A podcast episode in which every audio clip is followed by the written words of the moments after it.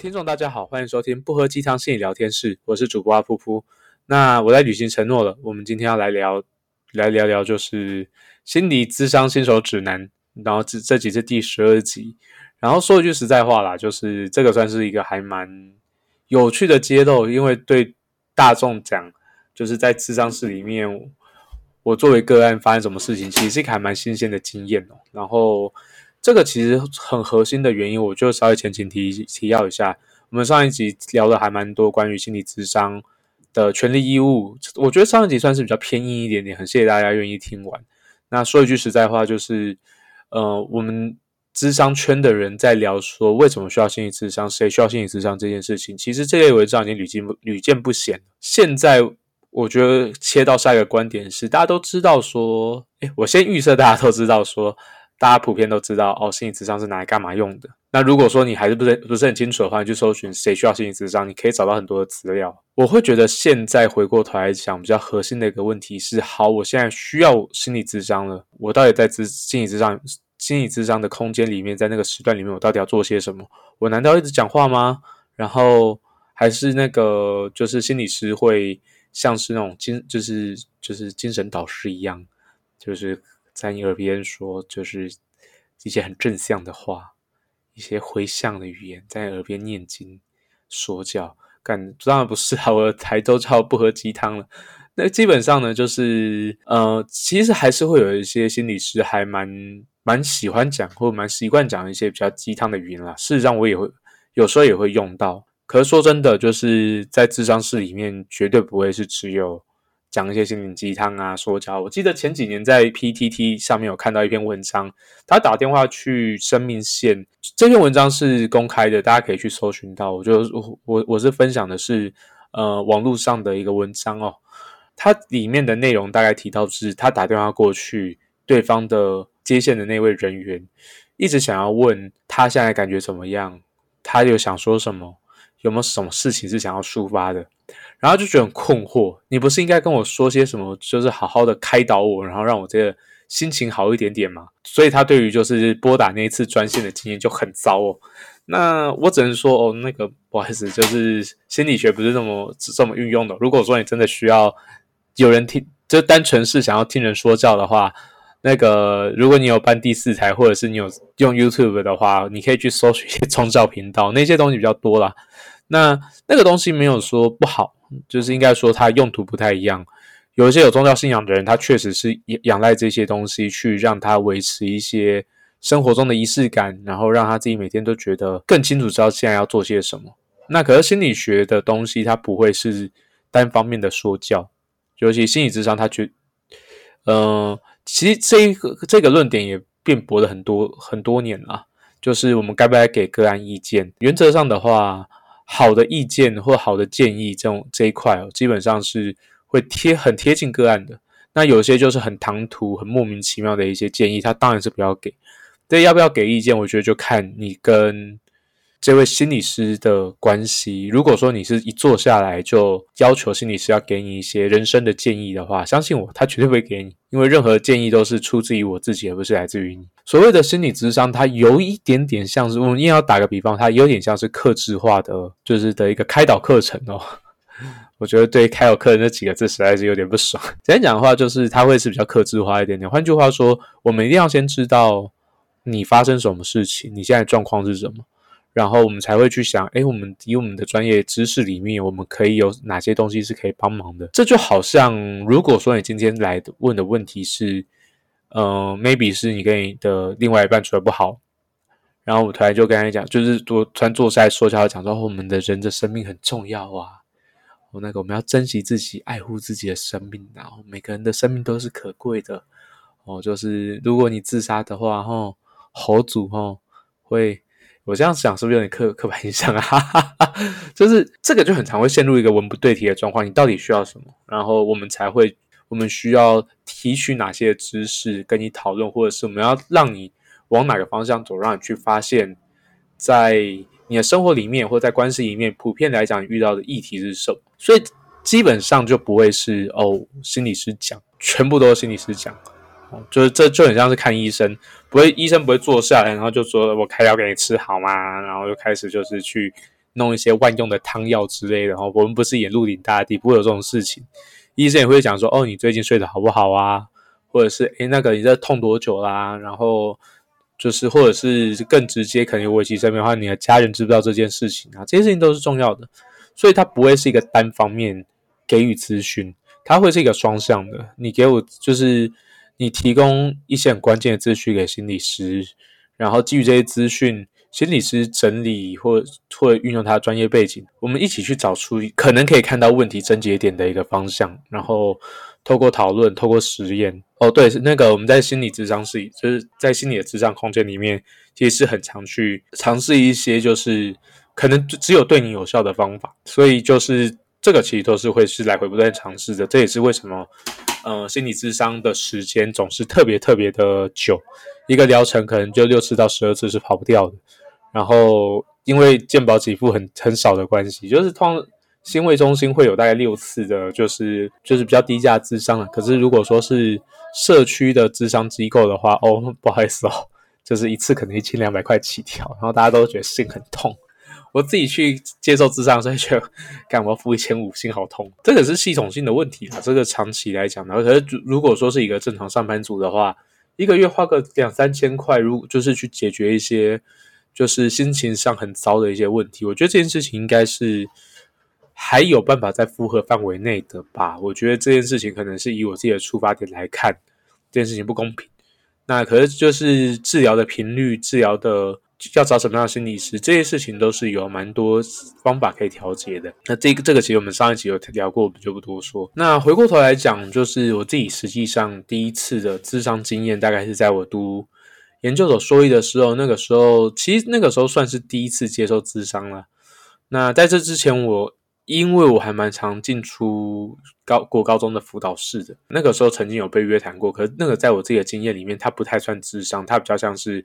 去了解我去了解我的状况，然后去了解说就是学校系统里面要怎么去合作，去去处理我自己的问题哦。那个就好，高中有一段时间有小吵架过。这就题外话，那个时候其实也不太配合，所以我那个时候说真的，我不觉得我是在接受咨商，我在解决我问题，我觉得是系统有问题，我没有想要合作的意思。那那一次基本上也就是两次，然后跟当时的辅导老师讲说，我没有问题啊，我觉得现在状况一切都还蛮好的。如果你真的要我继续谈的话，嗯，我宁可在教室里面看书。然后第四、第三次我就去跟老师打招呼，然后又没有再去了。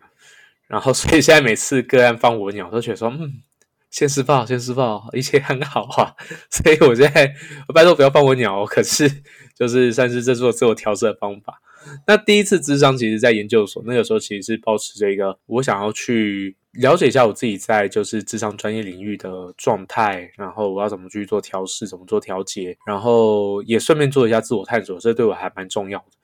那那个时候的那位心理师，其实他那时候是我们学校来全职实习的一个学姐哦。说真的，我觉得在那一次谈的过程里面，其实谈到还蛮多，因为其实主要在面对的议题其实是跟家庭的相处有关哦。基本上呢，聊了蛮多东西的。然后我那个时候其实确实也对于自己的状态不是那么熟悉、那么了解，所以其实也迷路了一段时间。因为就是有一段时间，就是我觉得好像是我自己怎么想自己，我自己怎么去看自己，怎么去处理这些事情，这是我自己的责任，这是我自己的义务。我觉得就是我有选择权，可以不让家人去过问这件事情，这代表是一种独立的感觉。可是回过头来讲，其实家人影响我很多很多，可是我不愿意面对这个议题，那是第一个阶段。那那次的经验，其实有很多时候就是一起，就是跟着心理师一起去。打转那个就探索过程，如果是探索的话，他不会一开始就那么快看到那个目标跟核心是什么。然后也确实就是在这个过程里面，我有些新的发现吧。我的就是我我很讨厌我父母亲，可是我有很多的行为、很多的模式，其实跟父母亲是很接近的。也确实在现在智商的的框架里面，在现在架构里面。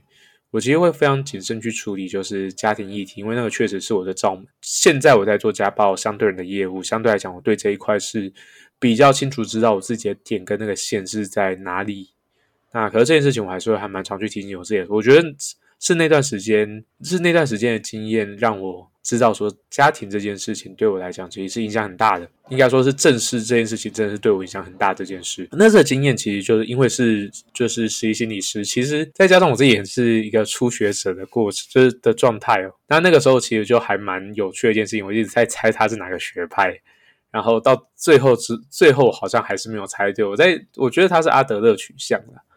然后其实谈的都还蛮多，是还蛮认知的，也有谈一些童年的经验。然后在那个智商的空间里面，我觉得谈的算是开心的，然后没有到很焦虑，然后就觉得一直很放松。我就聊聊我这些事事情，然后他还帮我整理出一些还蛮有参考价值的东西。我之所以会参考价值的关系，是因为我是个鸡掰人，我会去否定他的分析，这样子我就很难搞。好，对，然后。我自己那一次的经验，我觉得很重要一个东西是，它算是一个开头。那次谈了十三次，然后因为学校的资源是有限的，一个人一个学期顶多顶多了，大概十到就是六到十二次差不多。那次是很幸运哦，谈了十三次，然后就我是一个没什么危机状态的人。然后再觉得，另外一方面也是因为实习实习心理师的角度是他们需要试数，所以如果说是有意愿谈的话，他们会一直谈下去，这没有问题。回过头来讲一些一个问题，就是因为是实习心理师的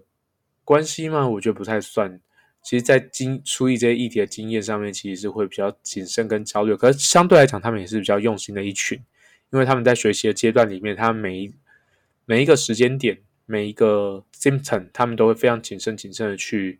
看这些状况，然后甚至是去来回跟督导讨论，再去做下一个阶段的判断。所以这个东西，我觉得，我觉得跟实习心理师接那时候觉得接受实习心理师的智商，我觉得不算差，然后也可以感受他们用心、很用力再去承接这个经，就就是在这个智商里面的感受跟经验，然后再来的话，就是不管最后结果怎么样，其实就是在那个很实际上就建立连接，然后关系很深厚的感受是还蛮好的。唯一一件事情比较尴尬，我那个时候我不知道该怎么去面对这件事情。现在其实想想还好，因为那个那位学姐刚好也是我们学校的学校的人，然后我是硕一才进到那所学校的，所以我说一句实在话，我原本不认识这个学姐。因为知道硕三毕业之，就是硕三全职实习之后，会到毕业这段时间，会有一段时间是，呃，要写论文，然后会很高频率的出现在研究室。那那个时候我刚好硕二，然后我也是因为报告啊、研究研究论文的关系，我会住在 研究室里面那种状态哦，所以就很常遇到，然后就有点尴尬，然后就跟他打个招呼说：“哎嗨，那个是不是恭喜你身体 解释，接着要面对这个问题。”那回过头来讲一件事情，就是。是也不至于会担心什么双重关系的议题啦，可是确实有可能会因为双重关系而减少我们决定要讲多少话这件事情。那我其实很庆幸那个时候聊的东西都都算是跟自己的家庭的比较有关联，比较不会是戏上的一些 complain。然后基本上绝大部分心理师也是非常遵守我们之前所讲的承诺跟伦理这一块，所以基本上不用担心。我觉得反而需要有心理压力的会是心理师这个角色，就是我天呐，有很多事情很重要，可是基于伦理，我不能在智商师以外跟你讨论这件事情，比较尴尬一点点，大概这样子。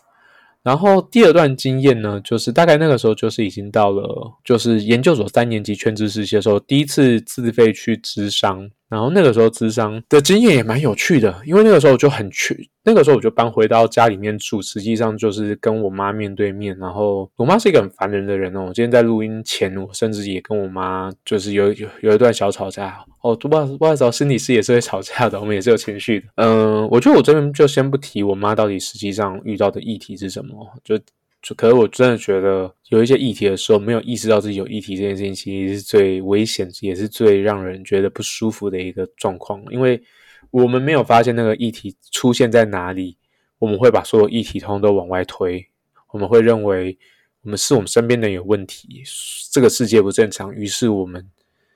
过得不快乐。可事实上，很多时候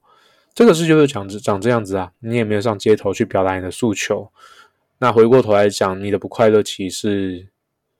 有很大一块是你自己选的，而不而不是被他人所决定的。所以这件事情就那不好说啦。我觉得以他的立场来讲，或许我是一个蛮讨人厌的小孩。我提这件事情的原因是因为我在第二段智商里面，我其实很多时候都在谈这类的议题。这个这类议题的解套到现在，我现在想到的是一件事情，就是我去离开这样子的相处关系里面，我去跟这段关系保持一段距离，它会让我过比较舒服一点点。那也可能会因为这个关系有一段距离之后，可能会有一些不一样的地方。那现在也确实，我就是我有在找一个新的工作室，然后也希望在这个工作室里面可以有更好录音品质跟更好生活品质。然后重点是让我心情上不会有那么多的负担，要去接我妈的情绪这样子。可能那个时候全职实习又不是那么幸运了，因为那个时候第一个就是身为一个前两年就把就是工作积蓄都花差不多的穷研究生来说，基本上所有东西都是。得跟我家人去妥协，然后在妥协过程中，我就必须要去承受那些我觉得莫名其妙的一个家庭的约定俗成的一些关系跟模式哦。然后那个时候就是就觉得就是状况很糟，然后同时就是面对工作压力，就是工作就是全职事业工作压力有点 overloading 的状况，所以那个时候就去谈，然后谈了大概我记得没错也是九次十次有，然后那时候是全自费。那那个时候谈的经验很有趣，说真的，那那一次谈话经验不是说多愉快，因为其实，在那个智商室里面，我感受到很多拉扯，有一部分是我在跟那位心理师拉扯，然后那个心理师他的回应，他也是一样，就是去呈现那个拉扯，然后保持那个拉扯的状态，我觉得这个过程很有趣。然后，可是，在那当下，我不是很舒服。我自己是一个因为家庭关系。的议题，我显得有点不是有点而已啊，我非常亲子化的一个人，那所以我在咨商室里面很难真的感受到那种被照顾的感觉，即便就是我很会照顾人，然后在智商室里面那个心理师也确实在做就是照顾个案的事情，那可是重点是我觉得在那个被照顾情境下，我觉得很不自在。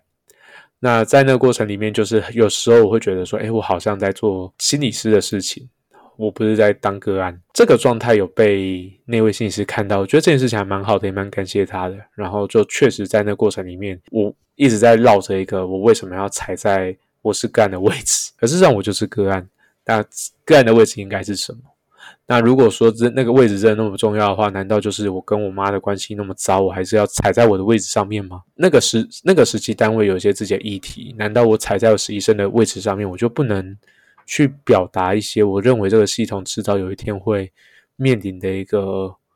危机或灾难，这个东西就涉及到界限了。我觉得这件事情有看见是好的，可是回过头来讲，如果不是在那位置上，我看见这件事情到底是对于系统是一个浩劫还是一个帮忙哦？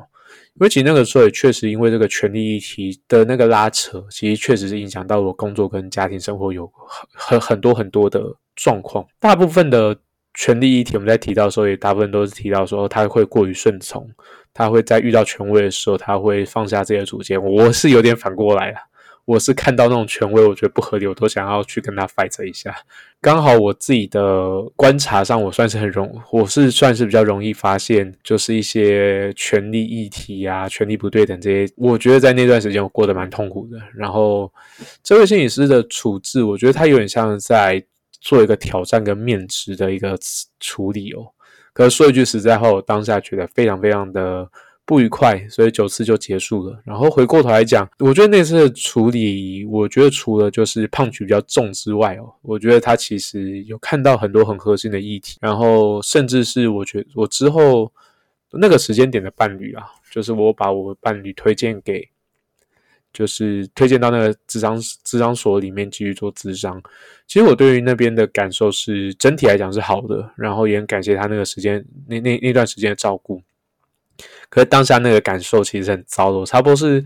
过两三个礼拜，诶，不是两三个礼拜，我过两三个月结束智商之后，才觉得说，嗯，这件事情确实蛮重要的。然后不过我也没有想要回头去找那位心理师，说句实在话，好，我没有打算面对这个问题。这件事情其实就很真实的回回馈给大家一件事情：智商是真的会让我们当下就觉得心情好很多吗？这件事情不尽然。如果说那个议题是让我们自己卡了很久，我们不愿意去面对，然后我们在做智障的时候是想要的那个阶段目标，可能是要把你推到那个发现、发现跟觉察位置上。你就想想看，如果说就是有一个伤口，它被它没有被好好的就是裹药啊、上药啊，我们就只用纱布把它缠缠起来。我们短期内会觉得说，嗯，这个伤口应该没有什么太大问题，它看起来应该没什么事情吧？大家大家会有那种感觉。当我们有有一天说，哦，里面可能有点化脓了，我们要稍微清创一下，去确定说它里面还是健康正常的。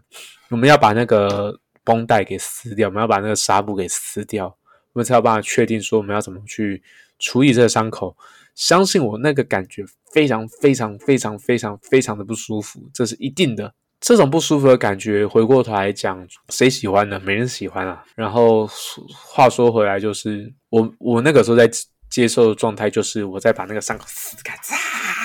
的状态。所以就那个时候，当然就是很不舒服，然后也很拉扯。然后那个时候其实也没有算是发现自己正在拉扯中。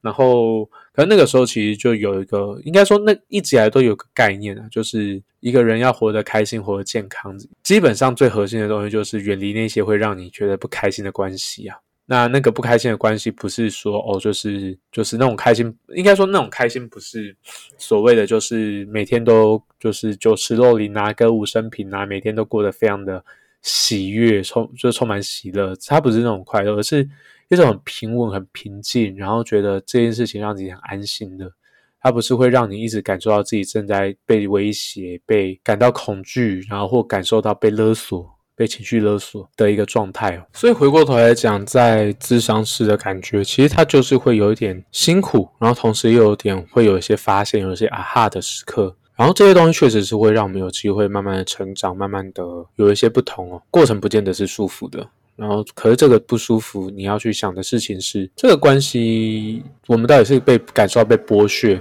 还是说这个是一个伤痛的历程？那个痛到底是来自于心理师，还是来自于我们自己的经验？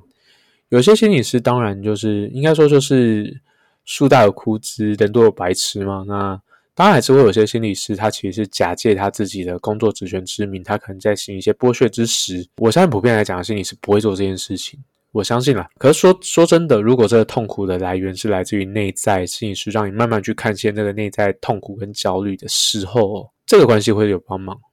他或许不会很快乐，可是他确实会有些帮忙。这个会跟我们小时候就是家长揍你一顿，然后说我是为你好，不太一样。那个揍的，应该说这件事情的痛苦不是来自于心理师揍你，而是心理师带你去发现你的问题，这些问题让你不舒服。那揍的话，其实就是滥用职权。我觉得用这个比喻是更清楚一点点的。滥用权力会有点像是拿棍子敲你，然后跟你讲说这样子会让你更好。可是如好一点点的比较好的状况，会是他带你去看见你很不堪、觉得很痛苦的一个事实，然后这个事实发现这个事实是会让你有些不一样、有些成长。所以如果说各位相亲辅导们，就要就是有在接受智商的话，可以去时时时时刻刻去检验说，我现在在智商里面，如果真的觉得不舒服的话，或我觉得就是有一些情绪的话，我觉得不见得不舒服，甚至快乐也是这个状态，这个不舒服的感觉，这个开心，这个难受，这个觉得尴尬的状况，到底是来自于你自己的议题，还是这个是来自于你的心理师呢？这件事情是个好问题哦。有些心理师确实在谈话的时候会让你很开心呢，可是这个开心是他一直在讲一些无关紧要的笑话，他在打岔，然后让你带着开心的心情离开，还是他真的在你的故事里面发现一些有趣的东西，而这些有趣的东西也让你觉得好像这件事情、这些经验是很不容易的，那这个很棒。还可以有一些心理时期，就是一直在智商室里面打岔。那打岔之后，你会觉得这件事很有趣，你也会觉得结束智商很很开心，甚至你觉得因为关系不错。可是说一句实在话，你去智商室一个礼拜一次好了，一个假设一次一千两百块来讲好了，一个月大概花五六千块在这上面。你不是只是去听笑话而已，你是真的需要改变自己的议题，改变自己的问题，改变自己的意。所以这件事情就是可以给大家参考一下，你的那个经验到底是来自于心理师硬加注给你的。还是来自于你自自己的内在跟心理师一起去发现有这些议题，这个心理师有帮忙到你发现这些议题。我觉得这个东西会是有些区别哦。那我觉得这个东西会是还蛮重要的指南。再接下来第三段经验，其实这这这段经验还在进行中啊。所以我其实也还在自我整理当中，所以我觉得我能够揭露的东西可能就蛮有限的。这一位心理师是一个业界还蛮资深的前辈，然后他还蛮照顾、蛮照顾助人工作者的。这件事情就还蛮有趣的，就是他的谈话风格更像是跟朋友在聊天，然后这个聊天其实是确实是绕在我自己的议题上面。然后我觉得在前几次谈话的时候，其实有种很痛苦的感觉，因为那个就是我不愿意面对的经验。然后那个不愿意面对经验，确实也卡在那边。而且重点是，就是就算我把那些经验放在那边风干，那任由它发炎，基本上我还是可以活得不错。可是那个状态就不会是一个很健康的状态。这可是这件事情被揭露出来，然后我没有办法去好好的消化这这个经验，这经验就变得非常非常的不让人觉得不愉快哦。那现在也还在整理，我现在还在面对，然后现在也确实是处在一个。我维持现状可以过得不错，那为什么一定要面对这个议题？那我要面对这个议题，我会付出的代价是什么？我最后得到的好处会是什么？这个东西算是我自己的功课啦。可是确实，我现在的状况是足够让我生存的很好，我甚至接下来的生活就只要维持了这样的模式，我可以活得很健康快乐，然后我可以去慢慢的对一些关系释怀，然后把就是。看得清看得清楚哪些责任是属于我的，哪些责任其实是属于其他人的。这些事情不干我的事情，我可以做过我自己想要的人生。可是这件事情其其实并不容易啊！这件事情有有些时候基于情感、基于连结，其实不会是你说想抛下就可以抛下的东西。所以其实这样子的状况也是需要花点时间去让自己能够找到一些力量，然后让自己可以有机会在关系里面看见一个有力量的故事结构。一个叙事结构，然后从这个有有力量的故事结构里面去重新开始面对自己的生命故事，重新去让自己找到自己自己的力量，去创造出新的经验。这件事情，这个是我这一段智商里面，我现在目前现阶段一个自我回顾吧。说一句实在话，我不确定，maybe 是。谈了十二次、二十次之后，我自己最后结论是什么？那这一段也确实是我接受智商最长的一段时间哦，就是从去年的六月到现在吧，前后半年多，然后断断续续也差不多来回了将近二十次的智商了，有到二十次吗？十几次有啊？好的，又忘了。智商这件事情就是会需要蛮长期的时间，可是到底需要多长期的时间，要处理到多少程度的问题，去面对多少的这些议题，你到底是希望说？让我自己生活状况能够维持稳定，这样就好了。还是说有一些比较根深蒂固的议题，是你希望能够有一些解套？到底哪个目标才会是你想要达成的？这个东西就会是由你自己来做决定。心理师会给你一些他专业意见，可是智商社主角还是你。所以回过头来讲，如果说真要进到智商室里面，你到底想要完成些什么？然后这些东西到底可不可行？在达成这目标过程中。确实有可能会花一点时间绕一些弯路，我们去想到底要怎么样去到达那个路径。可是智商基于科学的研究，基于目前的成效研究来讲，它是有效的。我们光是把话讲出来，光是再去做一些创作，它就有一些疗愈的效果。更何况是有一个专家在你的面前，让你去引导你去整理更多的东西，然后甚至是帮你整理出来这些东西，再做进一步的分析，回馈给你。然后再协助你做下一步的整理，这件事情它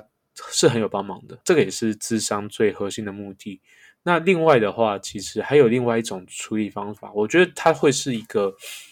比较，我觉得它它的功能性有，它甚至有一些个别智商没有的功能。可是重点是，它可以有机会拿到更便宜的价格，去达到我我要说的就是团体智，就是团体智商或那个心理工作坊这一块的话，我觉得我们可以后面再去来聊聊这一件事情，就是所谓的团体智商、团体治疗到底在冲哪小。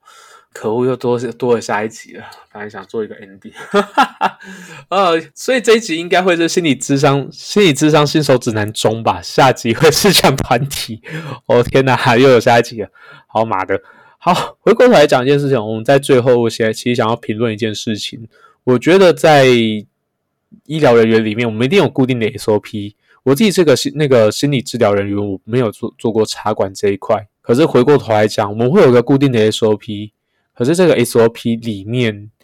它还是有很多很多意外跟例外出现哦，没有人希望意外发生，甚至有些意外不会是当下就察觉到的。所以我本人是支持，就是在疫情期间，这些医护人员非常非常重要，而且他们这段时间努力是值得被看见的，然后也需要我们持续的支持他们去做这件事情。意外这件事情，言下之意就是意料之外的事。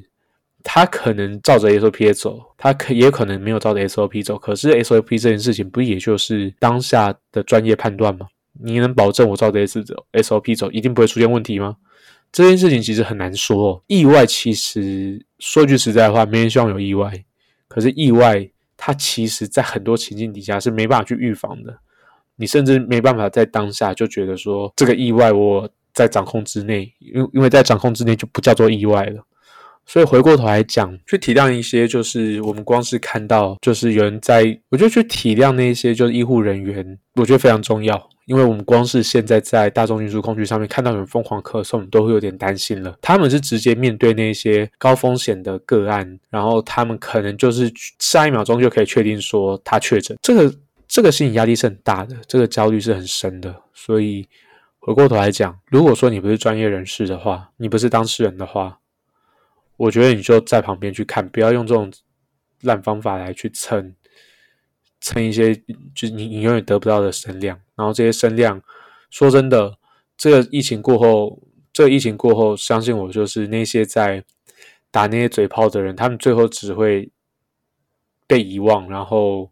有一些短暂骂名，这些分这些声量真的对你一点帮忙都没有。这在这期的节目，然后我做这一期的目的也是希望能够降低大家对于就是精神疾病、就精神医疗的污名化议题。污名化它是一个我们习以为常、甚至根深蒂固在我们大脑里面一个很重要的一个经验。我们会害怕，是因为它不不是很。